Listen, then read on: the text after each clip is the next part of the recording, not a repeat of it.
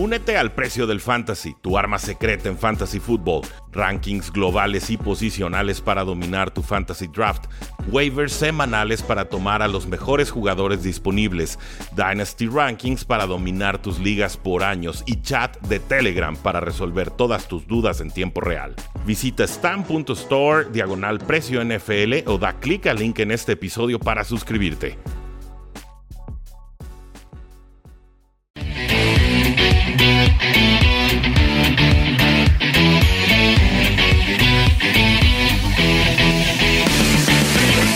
Saludos a todos y bienvenidos a un programa más de Cuarta y Gol, donde la NFL no termina y nosotros tampoco. Yo soy Rudy Jacinto, nos acompaña Rodrigo Solórzano de Jets en Cuarta y Gol, pero también con conocimientos NFL en general.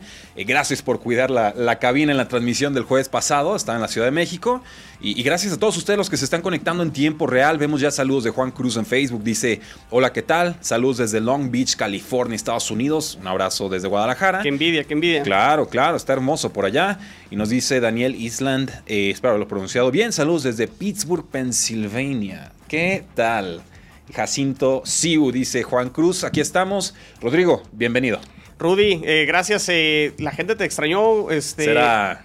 Te extrañó la semana Puro- pasada, pero estuviste, pero estuviste en el programa y creo que la gente se divirtió también la, la semana pasada.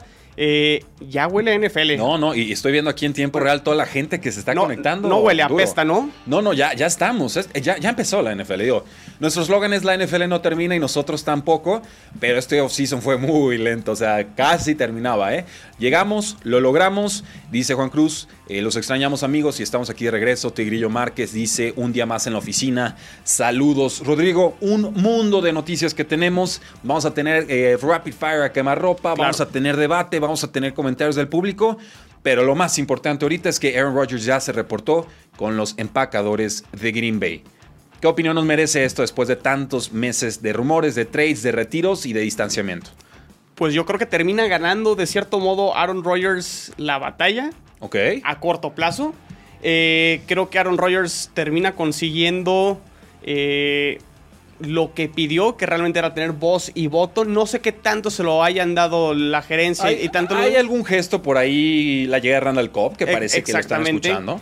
Pero el día que ya se reporta o al día siguiente ya con este, la conferencia de prensa, no se guardó nada. No. Nada de nada. Cosa muy rara dentro de la NFL, porque después de que se llega a un acuerdo, por lo general, eh, ya las maneras son un poco más cordiales y dirás, este, bueno, todo fue parte de un negocio y aquí estamos Pero, listos. pero es que esto no fue un acuerdo, esto fue una tregua, ¿no? Claro. Esto fue una, un ceasefire en lo que medio discutimos. Nomás el, el voy a dejar la pistola a la entrada del cuarto de la sala de negociaciones. E- Eso fue lo que sucedió entre Packers y, y Green Bay, o esa es la impresión que a mí me da. Y creo que eh, Green Bay entendió que la ventana para ganar con Green Bay era este año, esta temporada, y a eso le apuestan.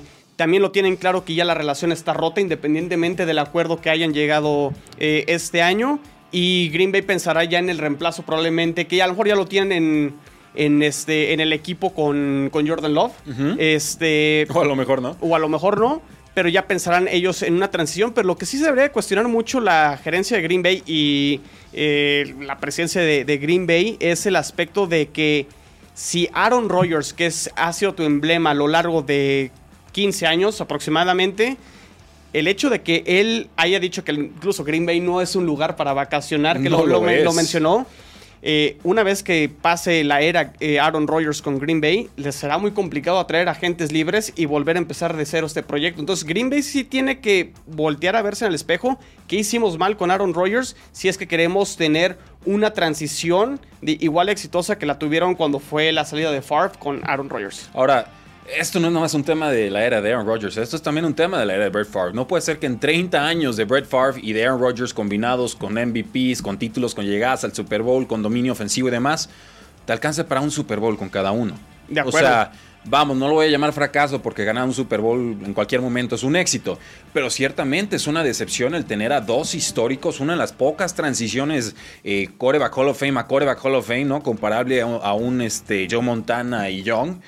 Y que te alcance solamente para dos Super Bowl. Yo creo que ahí es donde sí tiene que hacer una labor muy fuerte a nivel institucional. Ni siquiera son los gerentes o los presidentes o los GMs de en estos momentos. Gutenkunst acepta que este probablemente sea o que podría ser el último año de Aaron Rodgers. Entonces, Gutenkunst con la cola entre las patas concediendo que Aaron Rodgers ya tiene más peso en el equipo. Y que bueno, que Aaron Rodgers tiene su, razón de, quejarse, que era que dejaban ir a muchas estrellas sin un contrato serio, sin una oferta seria.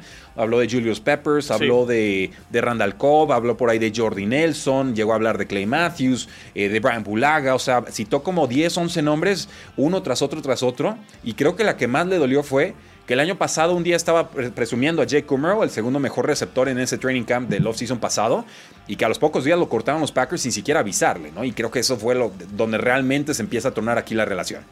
Sí, no, una situación complicada. Y creo que lo, dices bien. Eh, dos Super Bowls nada más en la era Favre y Rogers. Y sobre todo los últimos años con, con Rogers, donde perdieron una final de conferencia eh, muy catastrófico con los Seahawks. Eh, ese regreso ahí con, con Marshawn Lynch y con Russell Wilson. Perdieron eh, con San Francisco y acá de Perrera ahora con, con los Bucaneros. Yo creo que Rogers se da cuenta si con este tipo de ausencias y bajas de veteranos importantes dentro del equipo nos ha alcanzado para quedarnos en la antesala del Super Bowl, creo que yo tengo el conocimiento dónde podemos apuntalar para dar ese pasito y poder llegar al. y, el quarterback tiene que estar cómodo. Finalmente no está pidiendo cosas extraordinarias, ¿no? No. Denme un receptor slot que haga A, B y C. O déjenme al receptor slot A, B y C. No, me, no dejen que se vaya Randall Cobb porque me entiendo con Randall claro. Eh, pero en ese tipo de decisiones, Rodgers nunca tuvo un peso realmente. Y pues bueno, me queda claro que después de ganar un MVP, después de la situación que está viviendo Green Bay, ve el momento oportuno para decir, eh, hasta aquí, ya estuvo, no es un tema de dinero y consigue concesiones. Parece que no tendrá su contrato hasta 2023, será hasta 2022. Podrían venderlo por alguna cantidad que será bastante más baja de que si tuviera un contrato multianual o, Packers lo controlara por múltiples temporadas. Y entonces también quedamos aquí en la encrucijada de qué va a suceder con Devonta Adams, quien rompió ya eh, pláticas de meses con los Packers. Eh, pareciera que pudiera haber aquí un reencuentro, un acercamiento, pero si no está Aaron Rodgers en los Packers, y, yo apostaría que no está en 2022, como por qué renovaría Devonte Adams, ¿no? Eh, de hecho, bueno, no sé si viste, Rudy, en las redes sociales que manejaron la imagen de Jordan y Pippen, eh, la, famosísima serie ahora de Netflix de los Chicago Bulls, The Last Dance, el último, el último baile, haciendo eh, énfasis que pudiera ser el último baile entre Aaron Rodgers y Devante Adams. Yo creo que Devante Adams llegará a un acuerdo donde él sepa que está atado a Aaron Rodgers en el mismo periodo que Aaron Rodgers esté con los Green Bay Packers. Sí, sí, o sea, no va a renovar, eso, eso es mi apuesta, porque no creo que Rodgers vaya a renovar. Y ya lo dijo Devante Adams, yo, bueno, ya lo pensó y ya expresó la parte del dinero quiero ser el mejor pagado de la NFL en la posición de receptor. Para mí en estos momentos Devontae Adams es el receptor número uno, arriba de DeAndre Hopkins, eh, quizás peleándole ahí uno a uno con Terry Hill es otro tipo de receptor, me queda claro, pero lo que ha hecho Devonte Adams antes de los 30 años es absolutamente extraordinario. Un, tema de consistencia después de un inicio complicado de carrera. Eh, yo, si fuera él, me esperaba, lleva agencia libre. Ya, si me quieren poner etiqueta de jugador franquicia o cualquier salvajada de esas, pues ya lo vemos en ese entonces, pero yo no le haría concesiones ni descuentos de local a los Green Bay Packers, sobre todo porque Aaron Rodgers aquí ya de alguna forma ha desnudado el distanciamiento y las razones que me parecen justificadas de por qué no quiere seguir con los Packers. Pero díganos ahí en la casilla de comentarios, damas y caballeros, ¿es este el último baile de Aaron Rodgers y de Devontae Adams con los Packers? Los leemos y los escuchamos. Los Texans están dispuestos a también a escuchar ofertas de trade por su quarterback de Sean Watson y por supuesto el hecho de que Aaron Rodgers vaya a jugar en 2021 con los Packers significa que el mejor quarterback en teoría disponible en la NFL sería de Sean Watson. Con todo y sus 22 demandas por, por temas de, acoso sexual, debe haber algún equipo interesado. La pregunta es, ¿cuánto van a pedir los Texans? Y la pregunta también es, ¿cuándo va a poder jugar en la NFL? Porque puede venir una suspensión a la de ya. Sí, exacto. O sea, está o sea, si ahorita se, llega a dar un cambio, Sean Watson puede jugar semana 1 porque no hay ninguna suspensión. El tema es cuándo se va a resolver el tema legal que bien mencionas de las 22 eh, acusaciones de alegatos sexuales con mal comportamiento, conducta eh, de mal comportamiento de, de Sean Watson. Entonces, eh, el trade se puede dar y de Sean Watson podría estar disponible siempre y cuando de, del día de hoy al día de la semana 1 no haya una suspensión. Ahora, en cuanto al precio, según reportes, pues prácticamente no ha cambiado desde que Deshaun Watson en enero, febrero solicitó ya no querer jugar con los Houston Texans y Que, pidió el que- trade. que eso es un grave error, porque la situación ha cambiado diametralmente de cuando era un quarterback normal, Claro. espectacular, sin problemas legales, ahorita que tiene 22 mujeres acusándolo de- del mismo tema. Pero por el otro lado habrá equipos que necesiten coreback y, al, Sí. fin- y al final de cuentas eh, Pero, pero imagínate, no sé, pagas tres primeras rondas, pagas un jugador Es el estrella precio. y otro jugador de, de relleno y no puede jugar todo 2021 y luego por problemas legales también pierdes parte de 2022 y ya hipotecaste 3, 4, 5 años de tu futuro de franquicia. Sí, es- va, a estar, va a estar complicada la negociación porque, exacto, el, el equipo interesado eh, es que querrá ¿Qué, equipo? Denver, Denver puede ser. Denver, Filadelfia ha sido el otro que ha sonado porque Dice tiene- Jalen Hurts que a él no le inquieta eso. Mm, Yo creo que sí le debería, Debería. intentar y, y bastante. Y Eh, bastante. Dolphins. Híjole, no, no ha- hagamos enojar a mi amigo Tigrillo porque por ahí le, lo comenté en la semana y se molestó bastante. Tigrillo de Dolphins en cuarto y gol. Exactamente.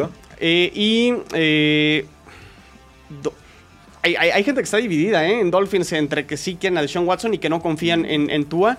Pero yo creo que lo pondría en un tercer escalón. O sea, yo creo que sería Denver y Filadelfia. Y al final a lo mejor Miami. Ahora, si hiciera el trade Filadelfia en un año de reconstrucción, entregando tantos activos, no, no se vuelve contraproducente el asunto porque, ok, te refuerzas en la posición de coreback con un mega coreback que no sabes si te va a poder jugar de inmediato o no. Perfecto. Asumamos que va a jugar por lo menos 8 o 9 partidos la próxima temporada, o sea, media temporada va a estar anulado.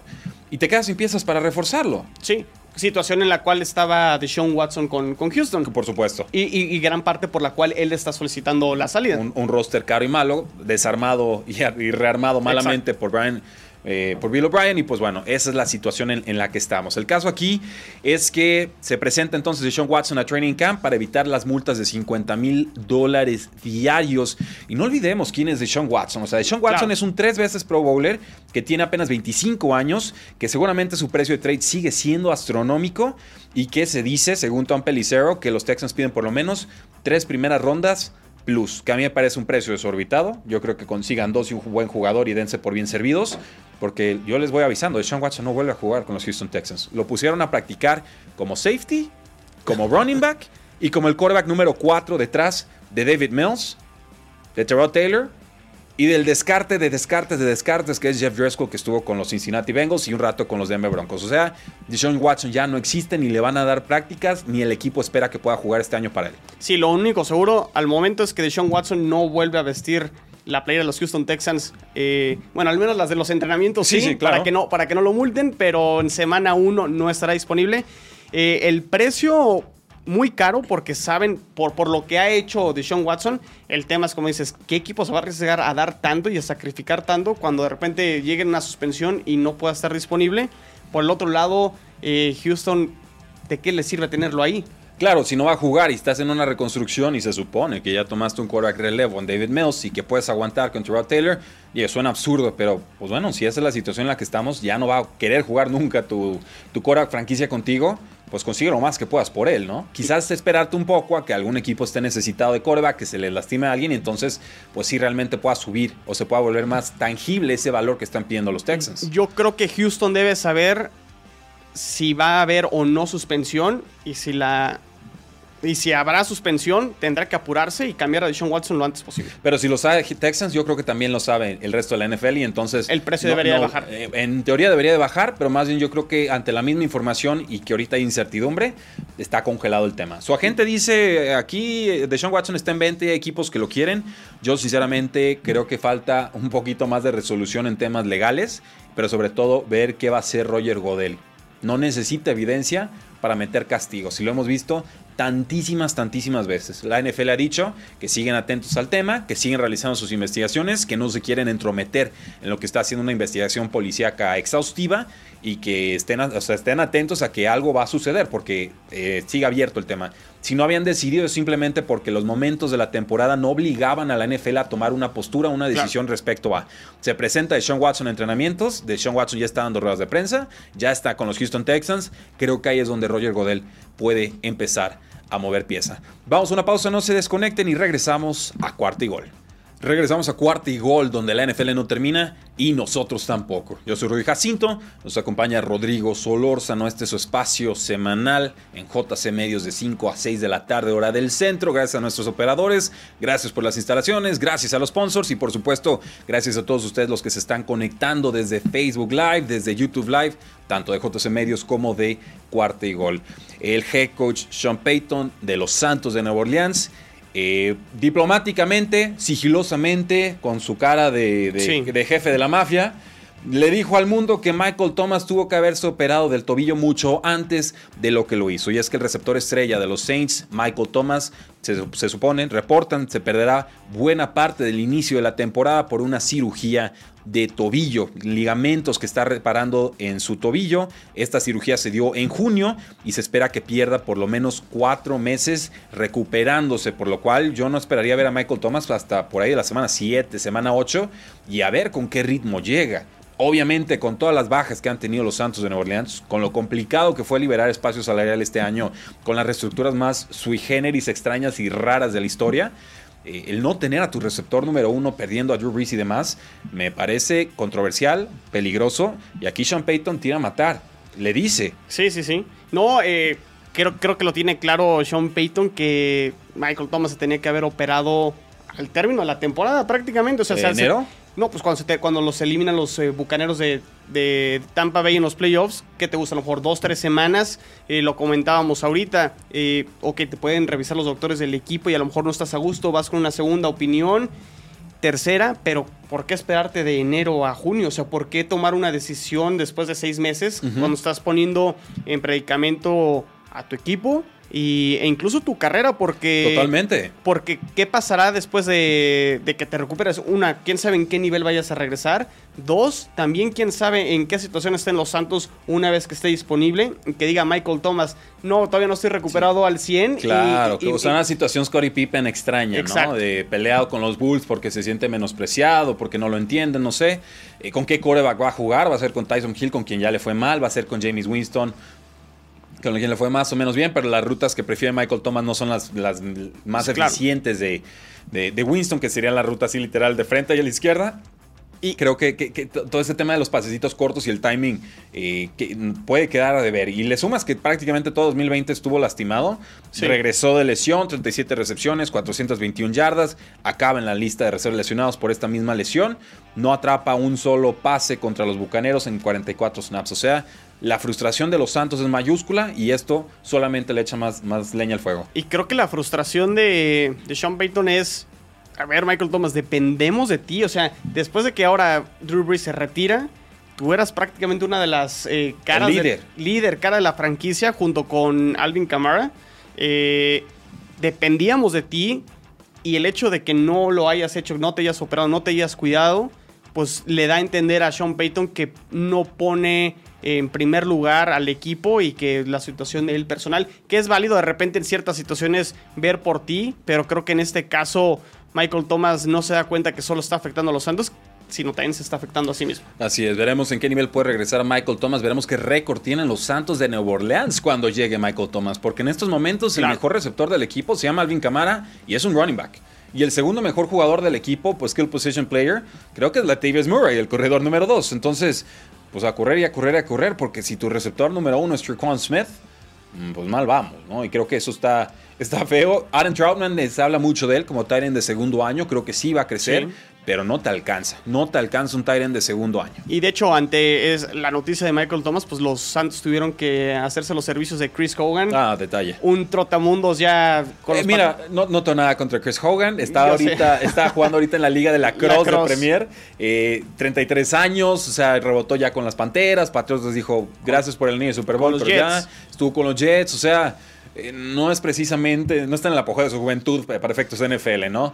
Pero decir, ah, vamos a firmar a Michael Thomas para ver si nos puede ayudar a cubrir la baja de Michael Thomas, que está complicado, no creo que a Chris Hogan le, alcance para eso. Pero ¿qué opinan ustedes, damas y caballeros? ¿En qué semana veremos a Michael Thomas y si se quedará con el equipo en 2022? O posiblemente sería cambiado. Háganoslo saber en la casilla de comentarios. Otro jugador inconforme, el cornerback Steven Howard, pero él sí se reportó a entrenamientos de los Delfines a pesar de que solicitó un trade al equipo. Esto después de un, de un off-season extraño, y ahí les va. Eh, se ausenta del mandatory minicamp, o sea, entrenamientos Sí. obligatorios en junio. eh, Acepta una multa de 93 mil dólares porque quiere un nuevo contrato. Ahorita está cobrando poco más de 15 millones de dólares anuales, lo cual lo convierte en el cornerback número 6 mejor pagado de la NFL. Firmó su extensión de contrato por 5 temporadas y 75 millones de dólares en 2019. Y a pesar de ser un contrato top 6, sí tiene un argumento razonable para decir, pues yo soy top 1 o top 2 o top 3 y el contrato se ha quedado chico. Me parece que lo negocia muy pronto, me parece que se conformó con poco, Claro. en teoría. Y lo que sobre todo le molesta es que tiene al compañero ex vaquero de Dallas, Byron Jones, haciendo mucho menos y cobrando Mucho más. de- decentemente más. Y dice, a ver, si soy el mejor, si estoy teniendo un mundo de intercepciones, 10 intercepciones en 2020, si he tenido la mayor cantidad de intercepciones desde 2017 con 22, como por qué no voy a ser el mejor pagado, yo quiero o un contrato o que me cambien. Una situación complicadísima para los Dolphins. eh, lo, lo platicaba con, con Tigrillo Márquez de Dolphins en, en cuarta y gol. Una situación creo que donde pierden las dos partes. Eh, sí, estoy totalmente de acuerdo. Creo que se apresura Howard en haber firmado el primer contrato. Eh, desde luego, el nivel de juego de Howard los últimos años con, con Miami ha sido excelso, buenísimo. Y sí es prácticamente ahorita el mejor o uno de los mejores corners de la liga, no hay, no hay duda. Entonces, también entiendo el por qué está pidiendo eh, más. Ahora, del lado de Miami, realmente si lo llegan a cambiar, porque todavía sigues perteneciendo a los Miami Dolphins, todavía no hay un, un trade, pero el hecho de que ya lo esté pidiendo sí me da eh, el sentir que creo que ya vimos lo último de Howard con, con Miami.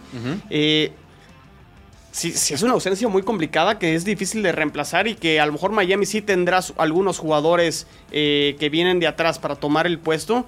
Las aspiraciones de Miami creo que sí del lado defensivo podrían dar un bajón y sobre todo que creo que fue la parte que llevó a Miami a ganar 10 partidos el año pasado. Sí, o sea, yo, yo lo que haría con Steven Howard sería, pues mira, acabas de firmar tu contrato, no te puedo estar renegociando Sí. a- cuando te quedan 3, 4 años de contrato, ¿no? O sea, eso, eso no va y no voy a sentar ese precedente. ¿Qué puedo hacer? Te puedo hacer una reestructura, te puedo adelantar dinero que tienes eh, para cobrar en 2022 o 2023 o 2024 y te adelanto. ¿Cuánto quieres? A mí me, yo, a mí me sirve para re- reacomodar mi espacio salarial, Exacto. hacer más movimientos, pero hasta ahí. O sea, el dinero total no va a cambiar y si no te gusta, toma asiento porque te vas a tener que que- quedar sentado muchos años para que nos ganes una huelga con tantos años de control por parte del equipo, ¿no? Simplemente me parece que estuvo mal asesorado. O sea, si realmente su sentir era que siempre que fuera el mejor cornerback de la NFL, porque creo que lo puede ser, eh, iba a tener que estar cobrando como el máximo, pues entonces, ¿sabes qué? Siento un nuevo precedente y en vez de firmar por X cantidad de dinero, di, yo siempre voy a cobrar el 15% del espacio salarial del equipo de aquí a tal periodo eh, y va a crecer o bajar según se mueve el salary cap. Ningún equipo de la NFL ha ofrecido eso porque saben lo que significa el realmente garantizar un contrato de esa manera. Ni a los corebacks superestrellas les han concedido esa. Pero podrías agarrar esa postura y decir, yo no juego hasta que un equipo ofrezca un trade por mí y me dé un contrato de ese tipo. Y entonces realmente vas a ligar tu rendimiento con lo que cobre más o menos un equipo. Claro. De ahí en más, yo no veo cómo va a salir Xavier Howard bien librado de esta. Yo creo que está quemando puentes. No veo a los Dolphins surgidos por, por venderlo. Sí creo que dejaría un hueco muy grande y no sé, tendría que ser una primera ronda, eh, una tercera ronda y un jugador de relleno ahí como un cornerback de centón para que más o menos Dolphins lo, lo considerara, limpiar su- su- sus libros y por supuesto soltar al jugador. Pero salvo que tengas algo más que decir, yo, yo no veo a los Dolphins soltándolo. ¿eh? No, Dolphins tendrá que evaluar de la- en la parte deportiva cómo pierde menos, en el sentido tener mantener a Howard en el equipo, pero que esté a disgusto con el equipo, o no tener a un jugador a disgusto y mejor hacer un cambio y traer, y traer a alguien más. Tendrá que evaluar esa parte también Miami. Echen dos primeras rondas porque creo que más o menos eso, eso anda No, valiendo. por lo menos, O sea, o es, es una onda de estilo de Forrest Buckner, de pues en la primera ronda y aparte te convierto en el mejor pagado de tu posición saliendo de San Francisco a los Colts. ¿no? O sea, tiene que ser una onda así muy radical. Si Jets consiguió dos picks de primera ronda al cambiar a Jamal Adams, un safety, Bueno, platicamos, platicamos de Jamal Adams un poco más adelante. Lo quieren, lo quieren convertir en el mejor pagado los, los Seahawks. Algo así está la rumorología. Yo, yo no compro. Tigrillo Márquez nos dice: hay que ver las condiciones por las que Howard tuvo esas 10 intercepciones. Es un trabajo en equipo. Sí, pero sacas a ese jugador, pones a otro y probablemente no te consigarías. Te podría conseguir tres o cuatro, o quizás cinco, ¿no? O sea, de acuerdo en que el esquema del equipo y la, las X's y O's importan, pero pues también el talento del jugador para aprovechar la situación, ¿no? Entonces, eh, no, creo que por ahí haya un, descuento a considerar por parte de, otras franquicias. Eh, hoy se presentó a entrenar y tuvo una lesión leve y salió de la práctica. Lesión, dice Tigrillo. Pues bienvenidos, esa es la forma en la que se hace huelga estos días, ¿no? Porque si te ausentas te van a cobrar eh, una millonada. Pero ahí díganos público en los comentarios, Xavier Howard jugará o no con los Dolphins esta temporada. Y de no ser así, ¿qué equipo se atreverá a hacer el trade? Y ese contratazo extra de dinero que está pidiendo. Díganos ahí en la casilla de comentarios, los estamos leyendo. Y cerramos este bloque con el pass rusher eh, Chandler Jones, este pass rusher de los Cardinals. Pues él ya pidió trade, ¿eh? Él siente que está muy menospreciado a sus 31 años, en el último año de contrato, de, de un contrato de 5 años que firmó con, con los Cardinals y que fue por eh, casi 83 millones de dólares. Esto en 2017, después de que fuera cambiado a los Patriotas por una segunda ronda. Y es un pass rusher de primero, o sea, solamente detrás de Aaron Donald en, total de capturas. No, es, es buenísimo y de hecho, ahorita que estábamos con el tema de Howard, yo veía o leía muchos aficionados de los Dolphins, pues les mandamos a Howard y, vamos por, eh, por Chandler Jones. Y, y, Cardinals tiene que meter propina por la edad y el momento de las carreras de los dos jugadores. Exacto, entonces... Eh, el equipo que llega a conseguir a Chandler Jones está llevando a un jugadorazo y sí eleva tu defensa a un nivel. ¿Traen picks los bucaneros? ¿Lo necesitan? No, creo, que no les hizo falta, ¿eh? Pues mete uno más. ¿Necesitaban a Antonio Brown? Bueno, sí. O sea, digo, me queda claro que el contrato sería distinto y que este es un tema de dinero por parte de Chandler Jones. Bucaneros no está tan holgado como para intentarlo, pero Tom Brady y Chandler Jones, yo creo que todavía pero, tienen su número, pero, estoy de acuerdo, es el típico movimiento para todavía apuntalar. El descaro total. Es el descaro total y decir, aquí estamos y vamos por el bicampeonato. Sí, no, se tendría que ver la situación de después salarial de los distintos equipos. Eh, claro. Browns, digo, están gastados, están pensando en Baker Mayfield, pero si se van a esperar. No, Miles Garrett y tener a Chandler Jones, no, imagínate. Y ya tienen la rotación también con Jadavion Clown y por eso me está escapando otro nombre. O sea, está, está interesante el grupo defensivo de, de los, de los Browns, pero. Eh, pues bueno, así, el dato como tal de Chandler Jones es que ha tenido 61 golpes de coreback en las últimas 5 temporadas. Es el segundo detrás solamente del tres veces defensivo del año, Aaron Donald. Ahí nomás. Nada más. Viene regresando una ruptura de bíceps, creo que eso le va a bajar un poco el precio y por eso los Cardinals no se animan a darle esa extensión que le está pidiendo. Pero háganos saber ahí en la casilla de comentarios, ¿se queda o se va Chandler Jones de los Arizona Cardinals? Vamos a una pausa y regresamos a cuarto y gol. Regresamos a cuarto y gol, donde la NFL no termina y nosotros tampoco. Yo soy Rudy Jacinto, nos acompaña Rodrigo Solórzano, estamos en cabinas de JC Medios y gracias a todos los que nos están escuchando en tiempo real en Facebook Live y por supuesto en YouTube Live de Cuarto y Gol. Nos dice Juan Cruz, amigos, gracias por tan buen programa, al contrario, gracias por acompañarnos. Guillermo Valdivia Amandi dice saludos desde Monterrey. ¿Algún comentario de mi Chargers? Eh, pues entrarán a playoffs y les podrán competir a los Chiefs. Creo que esa es la expectativa, ¿no? Con Chargers. Yo, diría sí, sí me ha gustado mucho el offseason de, de Chargers. Es cierto que por Watson pedían tres primeras rondas, dice Beto Mungía. Sí. Muy cierto. Que las consigan, esa es otra historia. Eh, vamos con comentarios de Bob Sands. Dice que Texans haga un intercambio con Packers a ver si los dos corebacks se contentan. No, no, no, creo. No, no creo. ¿Quién eh, quiere ir a Houston aparte? No, ¿y qué va a hacer Sean Watson sin poder jugar en los, en los Packers? No, no, no, no, procede, no procede. Pero, pero está curiosa la idea. Eh, saludos desde Chihuahua, capital Go Pats, nos dice Manuel González. Manuel González también pregunta, ¿cómo ven a mis Bills? Me gusta para que sea el equipo a vencer en la americana. Pues ahí siguen los Chiefs. Siguen los Chiefs. Y los eh, Browns, ¿eh? O sea, ojo, ¿eh? Yo no estoy seguro que Bills sea el segundo mejor de la conferencia. Browns ha hecho mucho este año. Y los Titans y los Colts, eh, a lo mejor ah, un nivel abajo, de Bills. pero equipos complicados de vencer también. En, y Baltimore habrá que ver si con Lamar Jackson también. Es, que está muy. Está, está, está, fuerte. La conferencia americana está muy, muy, muy complicada. Del otro lado, que es? Bucaneros y el resto.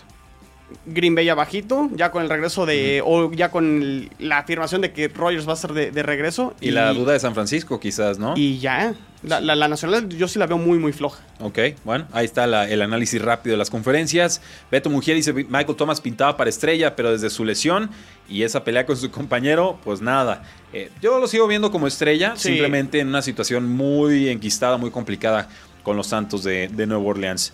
Y dice Miguel García, Chandler Jones probablemente salga de los Cardinals a un contendiente. Sería genial a los Bills, pero no hay mucho espacio salarial para hacerlo. Creo que, creo que esa De es la pieza que le falta a los Bills en, sí. en- en de- en defensa. Les costó mucho el pass rush el año pasado, ¿eh? muy, muy, mucho. muy pobres y de hecho es lo que atienden en el draft los Buffalo Bills. Pero también veo muy complicado que se puedan hacer de los servicios los Bills por, por Chandler Jones. Bueno, pues ahora vamos con el segmento favorito del pueblo y es nada más y nada menos que la máquina de humo. Sí, pues sí, fue la humareda, ¿no? Empieza a salir el humo por todos lados. Pero la máquina de humo es una dinámica muy sencilla, damas Claro. y caballeros. Hay mucho humo en esto del off-season de la NFL, muchos rumores, ya lo vieron, ¿no? De Sean Watson y Aaron Rodgers y Carson Wentz y tantas cosas. Y pues puro petardo, ¿no? O sea, en Sí. realidad no, no pasó nada. Todos están jugando con sus respectivos equipos. Bueno, Carson Wentz sí cambió de, de franquicia, no veo a Filadelfia muy triste por ello. Pero aquí vamos a básicamente decidir si los rumores o las noticias que están saliendo o las declaraciones que dan personajes de la NFL son ciertos o son puro humo. ¿Listos? Acompáñenos en los comentarios con sus respuestas. Rodrigo, te, comento y te pregunto. De Sean Watson, su abogado dice que los equipos están listos para hacer trade por el quarterback de los Texans, a pesar de que hubo 10 acusaciones formales nuevas con la policía. ¿Cierto o humo? Humo, humo, totalmente. Yo no. Si, si fuera un equipo en busca de, de coreback, ¿por qué me arriesgaría a dar capital si la resolución todavía no, no está dada ni, ni, ni está claro? Yo no compro esta situación y yo creo que los equipos eh, no están listos todavía para comprar. yo- yo creo que están listos, pero no al precio que piden Texans. Entonces, eh, sí, es, es más el humo que realmente Sí. el hecho. No más bien el, el abogado aquí como que está defendiendo la, La imagen pública de, de Sean Watson, pues para eso le paga. Entonces, no, no creo que los equipos estén ansiosos y listos para comprar a Sean Watson ahorita. Nos dice Beto Mungía, es puro humo. Muy bien. Procedemos con Tom Brady. Dice que, que los equipos que decidieron no tomarlo como agente libre era algo equivalente a que le dijeran un no a Michael Jordan o a Wayne Gretzky, que son básicamente Sí. las, las autoridades máximas supremas de sus respectivos deportes. ¿Compras o humo? compro. Compras. Compro, o sea, en- entiendo que de repente se quiera comparar como el nivel atlético y la forma de ser entre un deportista y otro. Nadie se parece de entrada, Mm. Pero es un hecho. A ver, Tom Brady se va a los bucaneros y todo el mundo lo siguió. O sea, no, no está mintiendo Tom Brady con sus declaraciones. Yo compro perfectamente. Pues, podrá ser muy egocéntrico, pero también es, eh, lo egocéntrico no Es está una- peleado con la, con la verdad. Yo, yo compro. Me parece que Tom Brady tiene toda la razón. O sea, cambio de Claro. equipo y gana un Super Bowl. Y entonces, ¿quién se queda con las ganas? De los que supimos en ese momento, era Colts, era Chargers, era San Francisco. Posiblemente los Delfines de Miami con Brian Sí. Flores, el expatriota, y creo que por ahí hasta los Osos de Chicago sonaban en la terna. Se habló incluso de los Titanes de Tennessee y ellos decidieron renovar a Brian Tannehill que firmara a Tom Brady. Entonces, por lo menos estamos hablando de 6, 7 equipos que estuvieron ahí en, en- en la palestra, que estuvieron en discusiones y que seguramente vieron el Super Bowl y dijeron, oigan, ¿no nos equivocamos? Yo y sí se equivocaron. Y sí se equivocaron. Entonces compramos la noticia. Beto Mujer dice, no, es puro humo. ¿Por Eh, qué? No sé, no sé por qué. Eres del fin, ¿verdad, Beto? Ya me acordé, ya me acordé. Vamos viendo. Pero yo, yo compro esta noticia. Sí creo que lo de Tom Brady no, no siendo firmado, si es comparable a un Michael Jordan como si fuera gente libre, o un Gretzky, que si fuera gente libre y que decía no, no firmarlo, a pesar de la edad. Eh, Tom Brady también dijo que el anillo de Super Bowl de los Bucaneros era el anillo más increíble que se ha hecho en la historia. Y literalmente cito en inglés, most incredible ring that's ever been made. compro porque yo, yo no me acuerdo, Rudy, en la historia de la entrega de los anillos a No, los campeones de ojo, Super Bowl. Dice el anillo más increíble de la historia. No dice Super Bowls. Bueno, de, la historia de lo que él qui- quiere hacer. O sea, pero nunca se había hablado de los anillos de Super Bowl. al- Así no. Así como este anillo de los bucaneros. Eh, pues sí le compro. a Eh, ok, para efectos NFL, efectos NFL, sí lo, que, que- sí lo compro. que seamos sinceros, los anillos NFL son horribles. Sí. O sea, no vas a salir a la calle con un anillo NFL. Uno, porque te van a saltar. dos, porque no te va a combinar con nada. Y tres, porque te van a saltar. es enorme. Pero ya, ya ser incómodo. Sí, sí, o sea, y lo dice Tom Brady, es un trofeo que se pone en la mano, no es un anillo como tal. Pero, pero este, este tenía, creo que, está- que está muy bien pensado y conceptualizado, ¿no? Era un anillo verdaderamente muy completo eh, que tenía 319 diamantes. 15, eh, que son ca- carats eh, de, de diamantes blancos, 14 de diamantes amarillos, y no fue un número al azar eso de 319 porque fue en honor a los, al 31-9 de resultado contra los Kansas City Chiefs, y aparte le podías quitar la Claro. tapita y adentro tenía el estadio y porque también lo ganaron en su estadio por primera vez en la historia de un campeón Super Bowl. O sea, si el anillo estuvo muy bien pensado, en NFL, sí, sí creo que, es el anillo más eh, imponente. Sí, porque nunca se habla de los anillos de Super Bowl. O sea, pues cuando se lo roba a su hijo a Vince Wilfork, ¿no? Este, sí, cosas así. Pero es este, este anillo en particular se habló por el diseño, por todo lo que acabas de escribir de lo que tiene el anillo. Y pues yo creo que sí. Y por el morbo de que se lo ganó, Tom Brady en otro equipo. Y porque es el séptimo. Pero bueno, ok, compramos, compramos. El head coach de los 49ers, Kyle Shanahan, dice: No hay competencia abierta en estos momentos. Jimmy Garoppolo es el número uno.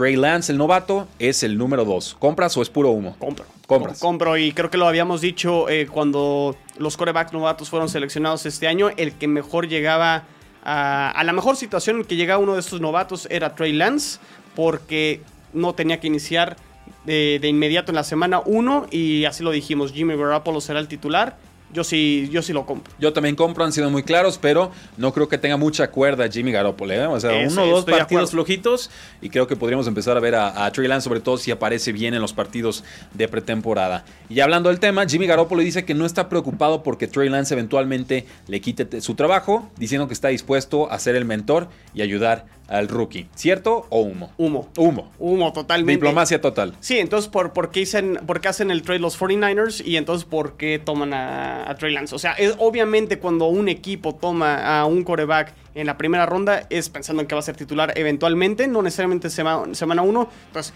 Jimmy Garoppolo tendrá que poner buenos números el tiempo que le toca jugar en San Francisco y pensar qué equipo lo, lo tomará eh, en 2022. Sí, yo, yo, Vamos, sí, vendo, o sea, sí tiene que estar preocupado porque le quiten el puesto porque la intención del equipo es, muy clara.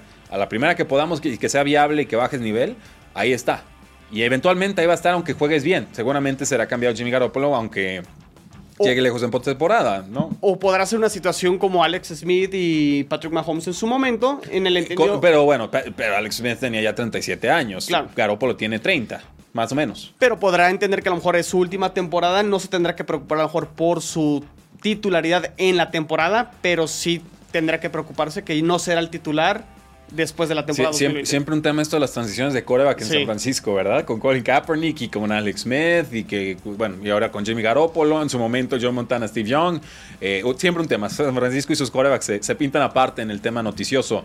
El nose tackle Mike Daniels dice, ya saben lo que digo de Joe Burrow, ¿eh? Es un baby Aaron Rodgers ex compañero de Rodgers en los Packers, cabe, cabe decir. No hay muchos novatos que entren al vestidor y que parezcan veteranos de cuatro años. ¿Compras o humo? Compro por, por lo poquito que vimos de Joe Burrow la temporada pasada. Uh -huh. Yo creo que si Burrow se hubiera mantenido sano eh, toda la temporada 2020, probablemente le hubiera ganado el coreback novato, el jugador ofensivo novato de, de la temporada. A uh, Justin Herbert. Justin Herbert. Yo creo que no. Eh, a mí me gustó más lo que vi de Burrow. Independientemente ¿Sí? de los números, sí. Digo, sí. O sea, tuvo buenos números, le pegaron muchos, más de tres capturas por partido, lo entiendo. Todos teníamos a Joe Burrow arriba de Justin Herbert en el draft. Porque creo que el talento de Cincinnati a comparación de, de Chargers estaba por abajo y creo que sí elevó el nivel de, de Pero Cincinnati. con los receptores no, no creo. Con los receptores no creo y con líneas ofensivas están igual de malos los dos. La diferencia es que uno sabe correr mejor y el otro pues lo agarraron mal parado y adiós rodilla. Yo, yo, yo me quedo más con Burrow que con Herbert. Uh -huh. Digo, creo que Herbert demostró bastante sí, y, claro. creo que cerró bocas la temporada pasada. Pero yo, yo sí lo compro, yo sí okay. lo compro. No, yo vendo, yo vendo. O sea, a ver, eh, Aaron Rodgers es, es, mucha pieza, señor. Está, puede caer bien, puede caer mal, pero Aaron Rodgers se cuecen una vez en la vida y ya está. ¿eh? O sea, sí, sí, enti sí. entiendo que tenga una actitud relajada, que llegue con control de vestidor, que es un chico maduro, que pueda tener una gran carrera, que pueda llegar al Salón de la Fama en su momento. Eh, pero esperar que llegue a los números y el alcance y lo que significa un Aaron Rodgers en la NFL con los Bengals. No, yo vendo, sorry. Sí, probablemente no, no será en Cincinnati. Yo, yo, bueno, no le, no le, digas eso a los aficionados de Cincinnati. Yo creo que, que mientras más larga y próspera sea su carrera ahí, mejor. Le deseo todo el éxito del mundo. Simplemente creo que Aaron Rodgers es, es, mucha pieza y que sí se nos está adelantando un poco Mike Daniels. El head coach Vic Fangio de los Broncos reiteró que Drew Locke y Bridgewater, Teddy Bridgewater, están en una pelea 50-50 que se repartirán a la mitad los snaps en este verano, pero que el primero en tener la oportunidad de titularidad será Drew Locke. ¿Compras o humo? Compro, yo creo que Denver está consciente de que no tienen a su coreback titular de momento o coreback del futuro. Yo, no, yo estoy seguro que Drew Locke no lo es. Uh -huh. Teddy Bridgewater creo que ya encontró su rol eh, en la NFL y será este coreback suplente siempre con oportunidad de poder De quedarse con la titularidad. Caso como Fitzpatrick, creo que será eh, Teddy Bridgewater su, su rol. Y si por ahí Bridgewater, siendo un quarterback que lo que tiene como virtud es no entregar mucho el balón, Mm. tendrá oportunidad a lo mejor de, de quitar el puesto a Teddy Bridgewater eventualmente. Eh, yo, yo vendo, yo creo que Teddy Bridgewater va a verse mejor en, en pretemporada, Ah, creo que va a verse mejor en titularidad. Creo que si, si realmente tuvieran todavía confianza en Drew Lock, Teddy Bridgewater no figuraría en este equipo. Le pedíamos competencias serias del año pasado, creo que este año ya la, ya la tiene. Y no es que Teddy Bridgewater sea una, una cosa excepcional, simplemente Sí. no te va a perder los partidos. Por lo menos te va a cuidar la pelota y eso es mucho más de lo que significa un Drew Lock en estos momentos. Quien siga aferrado a estos cuatro partiditos que tuvo hace dos años, con pasecitos de cuatro yardas para abajo y, y párenle de contar. Entonces, Teddy Bridgewater ha hecho más en la NFL. Teddy Bridgewater está ahí para meterle presión. Yo creo que Teddy Bridgewater tiene todas, todas, todas las de ganar. Ok, entonces tú dices, este 50-50 será 51-49, eventualmente con Eh, cargado sí, yo, a Teddy sí, yo- Bridgewater. yo creo que está diciendo lo correcto Vic Fangio. Tenemos un contrato de novato, va a ser el titular.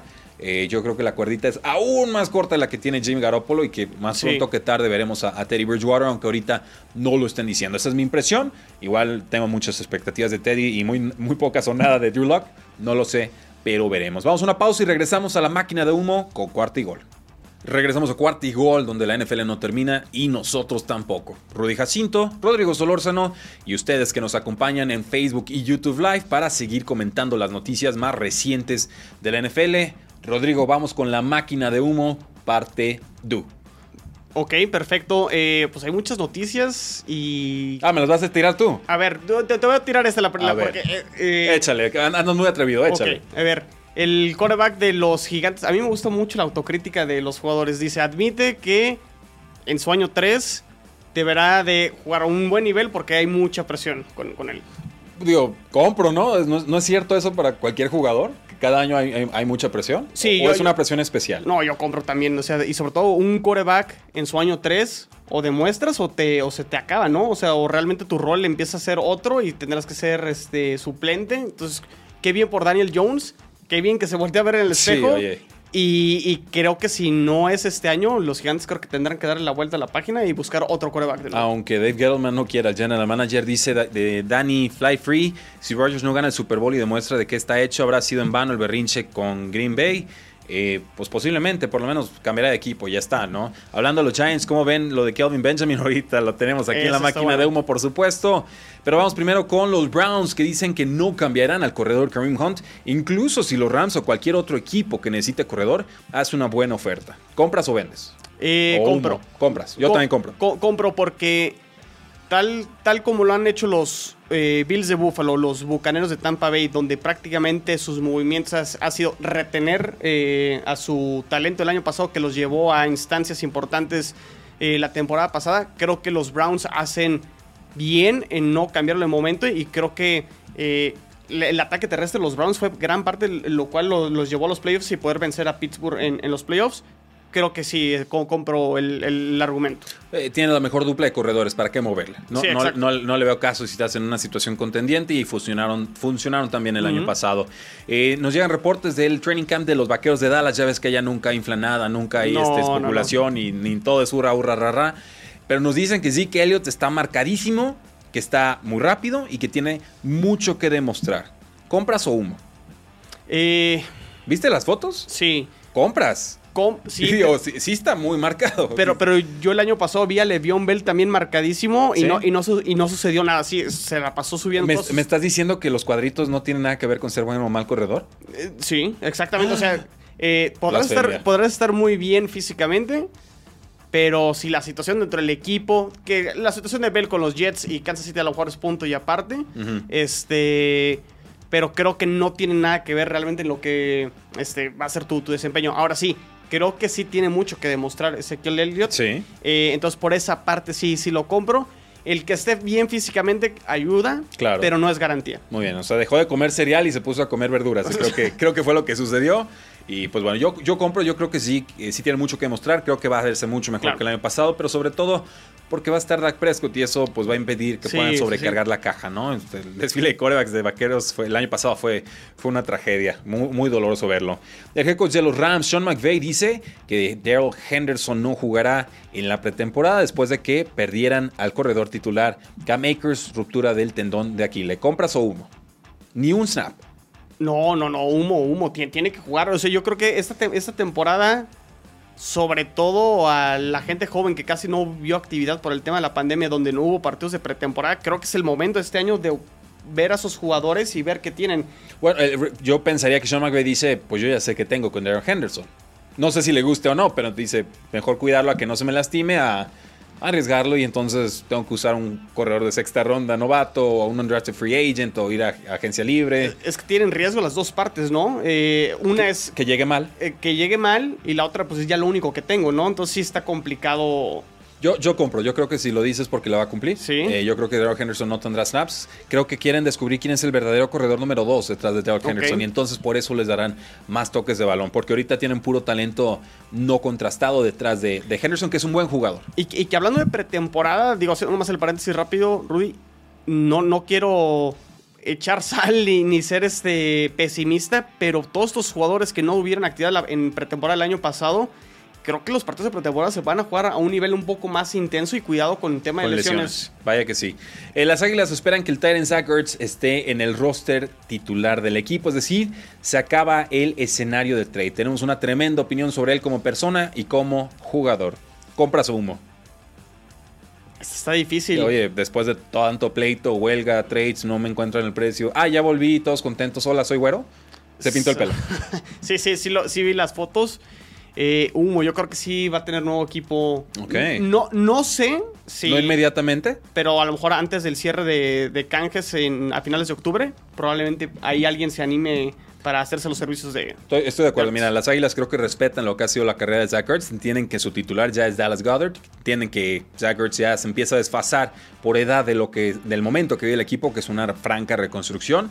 Entonces sí, sí creo, compro que tiene una tremenda opinión de él, pero vendo que va a ser una parte importante del equipo, incluso que lo quieran tener. Si ellos pudieran liberar el, el dinero a cambio de una quinta o sexta ronda, yo creo que ya, ya lo hubieran hecho.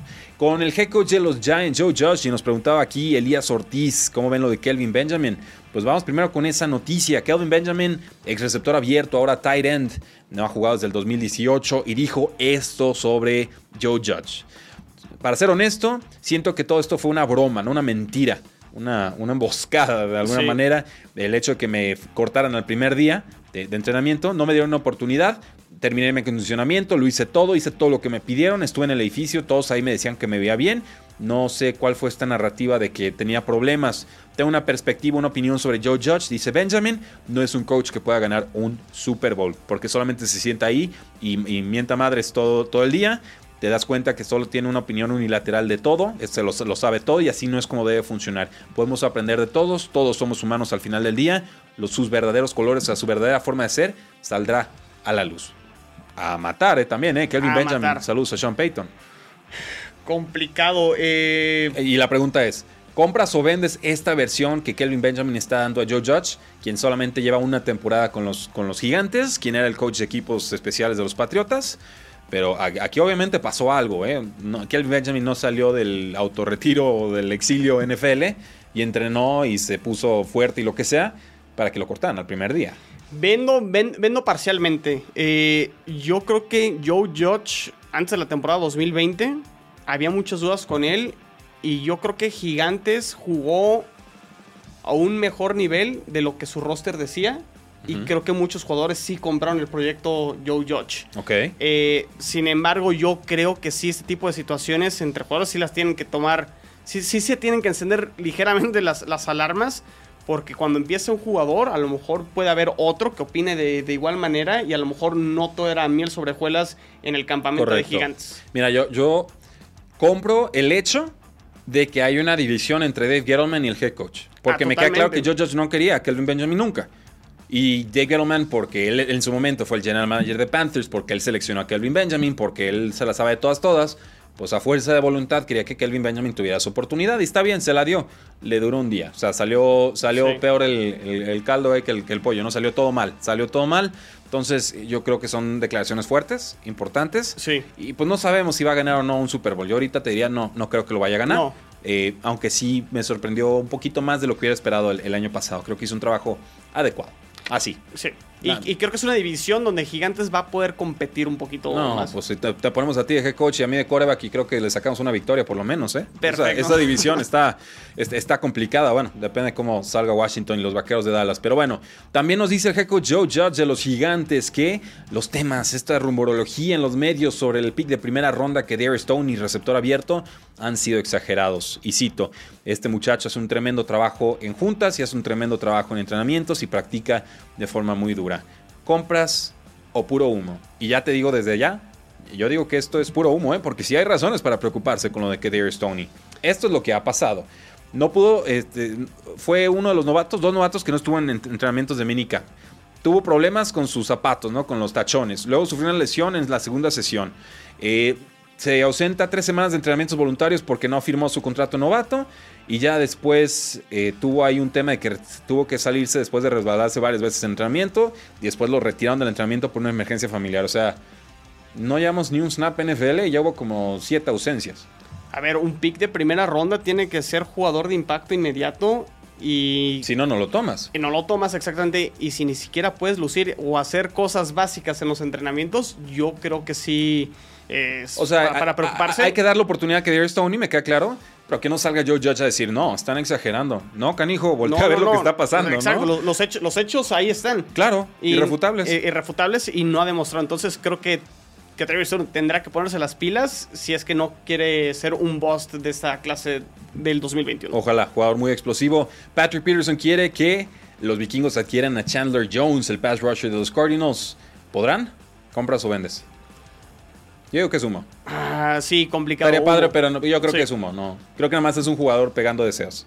Y por último, los Seahawks quieren convertir al safety Jamal Adams en el jugador de su posición mejor pagado de la NFL. Eh, Adams entra a su último año de contrato y tendría que superar los 15 millones anuales que firmó Justin Simmons con los Broncos en este offseason. ¿Compras o puro humo? No, co- compro. No, y compro porque no les va a quedar de otra después de que hicieron ese, ese trade. Entonces, No este, lo van a poder soltar. eh, no lo van a poder soltar. Entonces, ya diste lo que le diste a los Jets, dos picks de primera ronda. Pues ahora te aguantas y lo tienes que firmar, ¿no? Yo, yo creo, yo, cuando dan ese, ese tipo de trades, tendrían que llegar con contrato nuevo. Si no, ni te compro. Que, que fue lo que peleó con Jets y en teoría esa fue una de las salidas que luego dijo Jamal Adams, no, yo voy a esperar mi extensión de contrato y, después. y también pasó con Laramie Tunsil cuando fue el trade del tackle izquierdo de los Dolphins a los Texans. No le pidieron la extensión de contrato y luego, oh sorpresa, jugó bien y se convierte en el mejor pagado de la posición. ¿no? O sea, Sí. decisiones tan fáciles de prever que no toman. Y, y creo que ahí vemos muchos errores, muchos errores gerenciales y aprenden por las malas. Sí, compro, no sé si vaya a ser la decisión correcta para Seattle, Sí, pero, pero, sí crees que va a pasar. Sí. Yo también. Yo también. Gracias por habernos acompañado el día de hoy, damas y caballeros. Rudy Jacinto, Rodrigo Solórzano. Se nota que ya estamos cerca de que inicie la temporada NFL. Muchas gracias por su participación. No olviden seguirnos en todas nuestras redes sociales, en Facebook, en Twitter, en Instagram, en YouTube y en toda la familia de podcasts de Cuarta y Gol. Así, Spotify, Apple Podcasts, le ponen Cuarta y Gol con todo separadito, cuarto espacio y espacio gol, contexto, y van a encontrar a toda la familia de episodios y de podcast NFL, porque la NFL no termina y nosotros tampoco. Cuarto y gol.